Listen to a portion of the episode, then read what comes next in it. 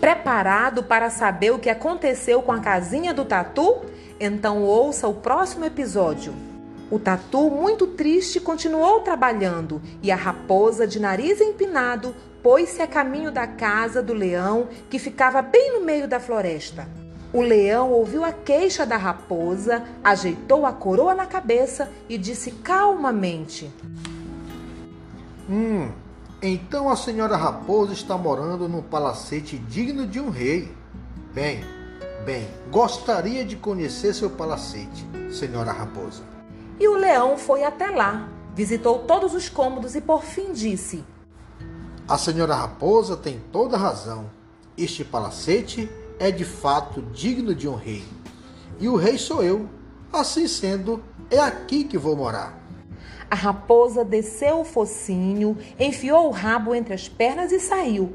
Sabe o que aconteceu com a raposa? Sem ter onde dormir naquela noite chuvosa, foi bater a porta do casebre do tatu. Tem aí um cantinho para mim, senhor tatu. É só até amanhã. Indagou ela toda envergonhada. Como não, dona Raposa? Em casa de pobre sempre tem lugar para mais um. Entre. Passado algum tempo, o tatu estava passeando pela floresta, quando então parou diante de uma pequena casa muito igual à sua. Sabe quem apareceu à porta? A raposa. Bom dia, senhor tatu. Vamos entrar? Meu casebre está sempre aberto aos amigos. O tatu sorriu.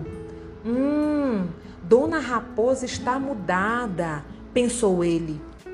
A história de hoje nos falou sobre arrogância, humildade e direito do cidadão. Até a próxima história e tenham todos uma feliz semana.